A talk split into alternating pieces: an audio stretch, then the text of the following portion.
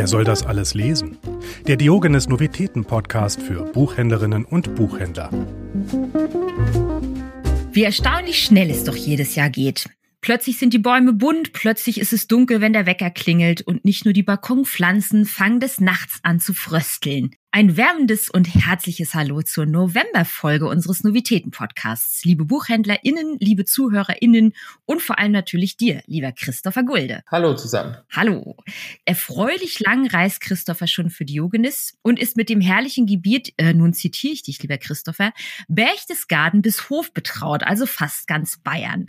Genau. Ein, ein bisschen Strecke muss ich fahren, aber das gehört ja zum Beruf dazu. Und über welche Bücher dürfen wir eigentlich heute sprechen? Ja, beginnen wollen wir mit dem neuen Roman von Bernhard Schlink. Die Enkelin ist der Titel. Bernhard Schlink, der gerade die 15. Welt-Ethos-Rede halten durfte und der der Welt so großartige Romane wie Der Vorleser schenkte, widmet sich in seinem neuen Roman wieder einem Teil der deutschen Geschichte. Was erwartet uns in diesem Buch? Ähm, in diesem Buch erwartet uns ganz viel und ähm, wenn ich bei mir jetzt gerade aus dem Fenster schaue, haben wir wirklich einen richtigen Herbststurm. Und so ähnlich fängt dieses Buch auch für die Hauptfigur Kasper an.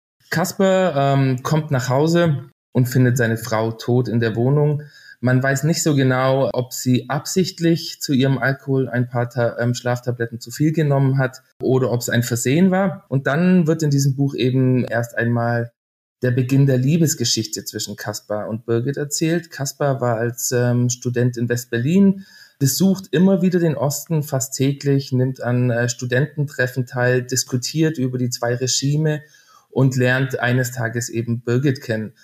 Die beiden verbringen die Tage miteinander, irgendwann auch die Nächte. Und dann steht es irgendwann zur Frage, ähm, wie soll es denn weitergehen? Und ähm, Birgit entscheidet sich ähm, für die Liebe und die Freiheit und lässt sich von Kasper nach Westberlin schmuggeln. Sie ähm, bauen dann ein Leben zusammen auf, heiraten, bekommen keine Kinder.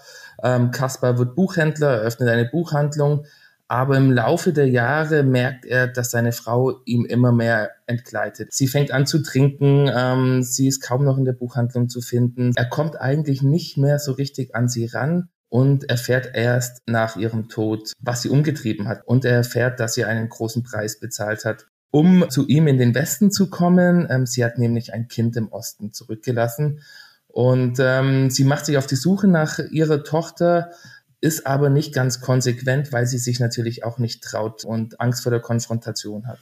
Kaspar bringt jetzt diese Suche zu Ende. Er findet ähm, seine Stieftochter, kann man sagen, und vor allem findet er seine Stiefenkelin. Es gibt nur ein bisschen größeres Problem, dass zwei komplett unterschiedliche Weltanschauungen aufeinandertreffen, denn seine Enkelin und seine Stieftochter leben in einer völkischen Siedlung. Arg viel mehr möchte ich gar nicht erzählen. Es ist klar, dass das zu Konfrontationen kommt, was ich sehr toll fand eigentlich, wie Bernhard Schlink erzählt hat, über die Diskrepanz von Kasper.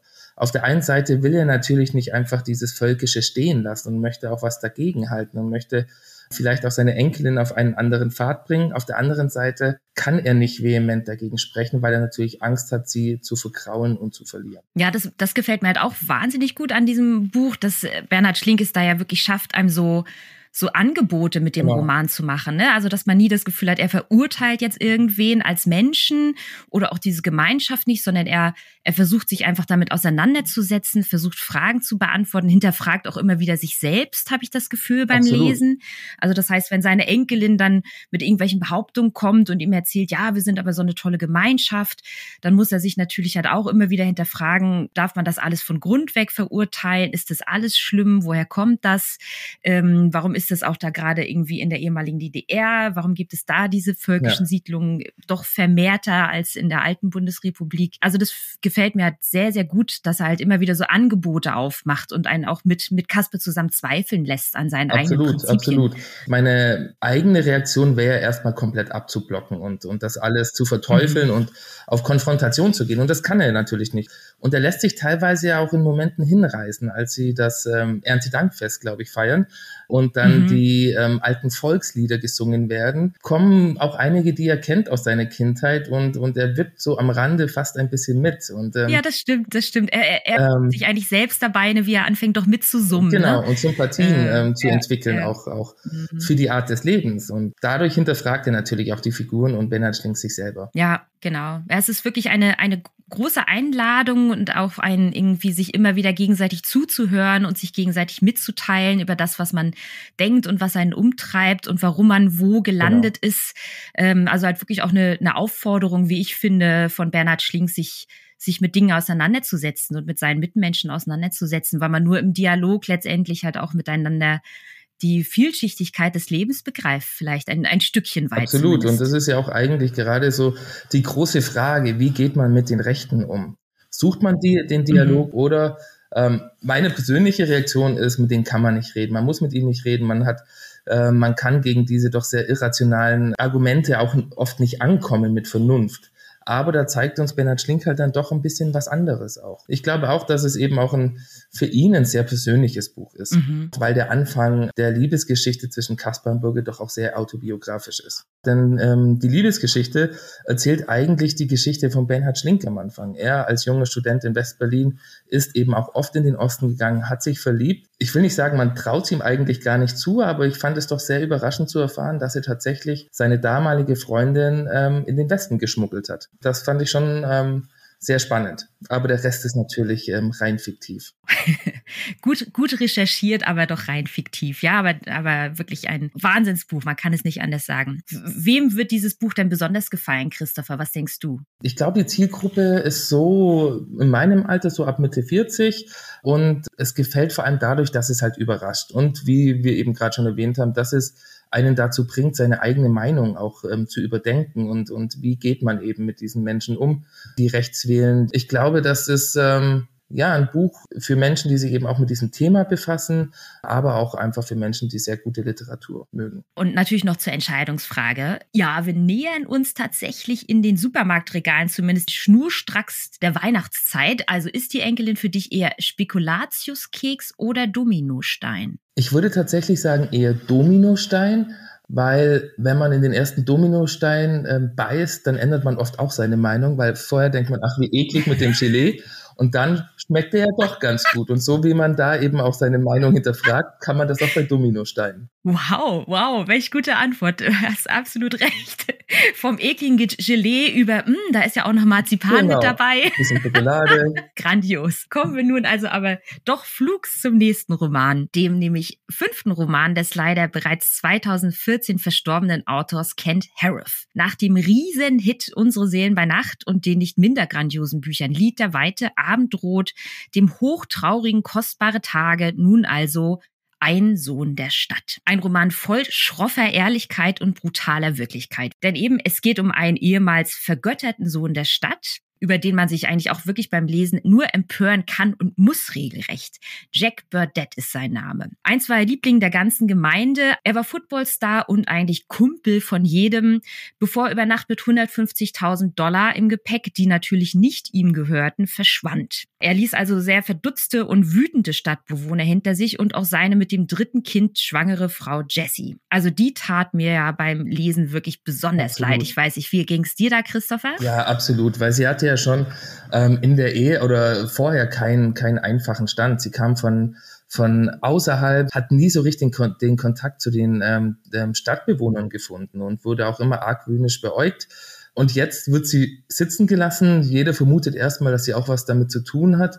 Sie versucht ja sogar, das auch wieder in Teilen, obwohl sie ja überhaupt keine Schuld hat, ähm, wieder gut zu machen. Und ja, man, man, man leidet mit ihr, das muss man ganz klar sagen. Ja, auf jeden Fall. Denn an, denn an, an ihr lassen ja wirklich die Bewohner ja total ihre ja. Wut aus. Und eben, also um noch ein bisschen was zum Inhalt zu erzählen, es sind jedenfalls acht Jahre vergangen, seit Jack Burdett verschwunden ist. Und nun ist er plötzlich wieder da. Er ist aufgedunsen, recht verbraucht. Und dann plötzlich sitzt er in seinem protzigen roten Cadillac mitten auf der Main Street. Und da kommt natürlich alles wieder hoch in den Bewohnern, die sonst ja eigentlich doch eher die friedlichen Kleinstadtmenschen sind. Und erzählt wird diese ganze Story von Pat. Pat gehört äh, die ansässige Zeitung und er ist mittlerweile halt auch eben über die Jahre der neue Lebenspartner und wirklich in einer sehr romantischen und schönen Beziehung befindlicher Freund eben von Jacks Ex-Frau Jessie. Und am Ende, auch darüber kann man eigentlich fast gar nicht reden. Ich zumindest man muss sagen. Man darf das Ende nicht verraten. Da muss ich, da muss Nein, ich man darf das Ende nicht verraten. Ich. kann jedenfalls so sagen, ich glaube, ich bin mir relativ sicher, dass ich tatsächlich laut beim Lesen gesagt habe, nee, das ist doch jetzt ja, nicht wahr, oder? Das ist doch jetzt sein. nicht das Ende. Genau. Das, ich glaube, das, das geht tatsächlich jedem so. Das darf doch jetzt nicht wahr sein. Und ähm, es hat wirklich sehr schöne Elemente. Gerade die Liebesgeschichte zwischen Pat und Jesse hat mir auch sehr, sehr gut gefallen, weil das so eine so späte Liebe möchte ich nicht sagen, weil die ja nicht alt sind, aber sie sie bilden einfach eine neue, sehr harmonische ähm, Familie zusammen. Das muss man, glaube ich, dann auch selber lesen, was dann Jack Burdett da durcheinander bringt durch sein ähm, Wiederauftauchen. Ja, also wirklich ein erschütternder Roman, der aber gleichzeitig auch sehr viel Wärme ver Absolut. versprüht, wie Kent Harif das irgendwie wirklich in jedem seiner Bücher bislang sehr gut drauf hatte, einen da gefangen zu nehmen, besonders auch emotional. Kent Harif zeigt einem auch durchaus erschütternd, ja, welch Potenzial auch in jedem ja. von uns steckt, was man vielleicht auch gar nicht ahnt, im Guten wie im Schlechten. Tja, was ist also Sohn der Stadt? Äh, ist es für dich eher ein Stepptanz oder ein Walzer? Das ist wahrscheinlich eher, eher ein Stepptanz, bei dem man sich dann den Knöchel bricht. Aber um vielleicht auch das Persönliche, äh, das bisschen Versöhnliche mit reinzubringen, den Knöchel, sagen wir doch, verstaucht, dann aber nett zu einem Stuhl geführt wird und mit einer Eispackung versorgt. Ja. Vielleicht. Und sich zum Frust dann nur noch betrinken kann danach.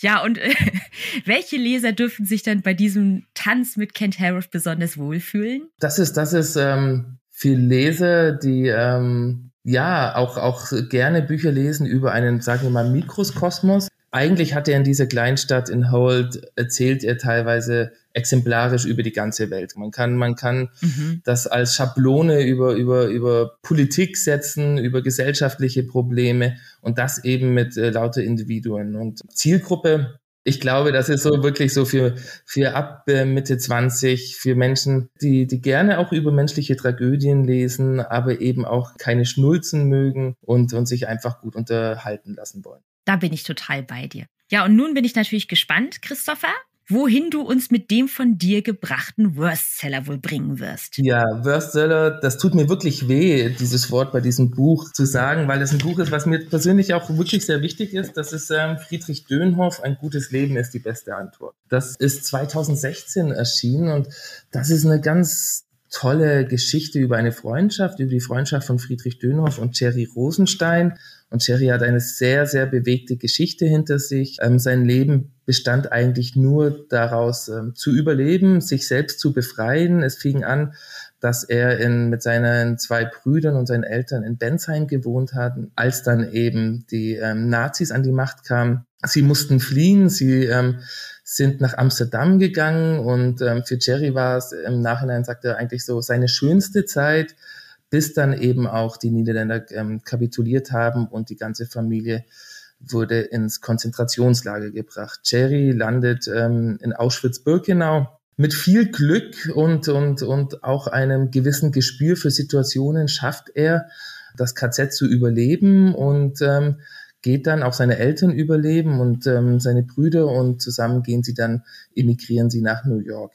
Und da fällt, fängt dann eigentlich so sein zweites Leben an. Erst einmal auch wieder eine Befreiung, denn Jerry ist schwul und ähm, bei einem Besuch in San Francisco entscheidet er sich dort zu bleiben und sein Leben so zu leben, wie er sich vorstellt. Wie der Titel auch sagt, ein gutes Leben ist die beste Antwort.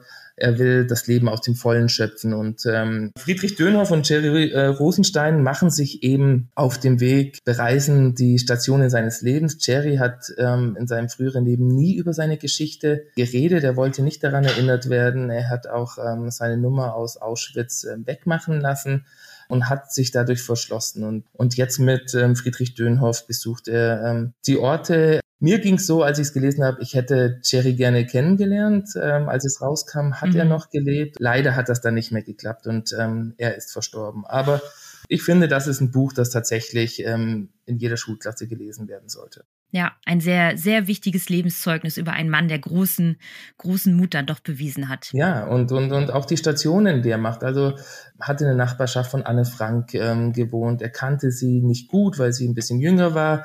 Er hat dann den Schauspieler Geron in Theresienstadt getroffen, der diesen Propagandafilm für die Nazis ähm, äh, gezwungen wurde zu machen. Und es ist wirklich auch so ein bisschen eine Chronik des Holocaust oder in kleinen Schritten oder in einem Beispiel äh, bekommt man in diesem Buch wirklich einen ganz persönlichen und ähm, guten Eindruck ähm, von diesem Leid, was es damals gab. Vielen Dank für diese tolle Empfehlung. Also Friedrich Dönhoff, mit dem Titel Ein gutes Leben ist die beste Antwort. Ja, herzlichen Dank für diese Empfehlung aus unserer Backlist und das eh sehr wunderbare Gespräch mit dir, lieber Christopher. Vielen, vielen Dank. Und natürlich allen unseren Zuhörerinnen da draußen herzlichen Dank fürs Abonnieren und Empfehlen und natürlich für jegliches Feedback. Die Links zu den Büchern findet ihr wie immer in den Shownotes. So wünsche ich allen einen wunderbar gemütlichen, nicht zu sehr von Novemberstürmen geplagten Herbst und sage Ciao und Tschüss bis nächsten Monat. Bis dann. Tschüss. Danke. Wer soll das alles lesen? Der Diogenes Novitäten Podcast. Abonniert uns jetzt überall, wo es Podcasts gibt. Für Fragen oder Feedback erreicht ihr uns unter podcast.diogenes.ch.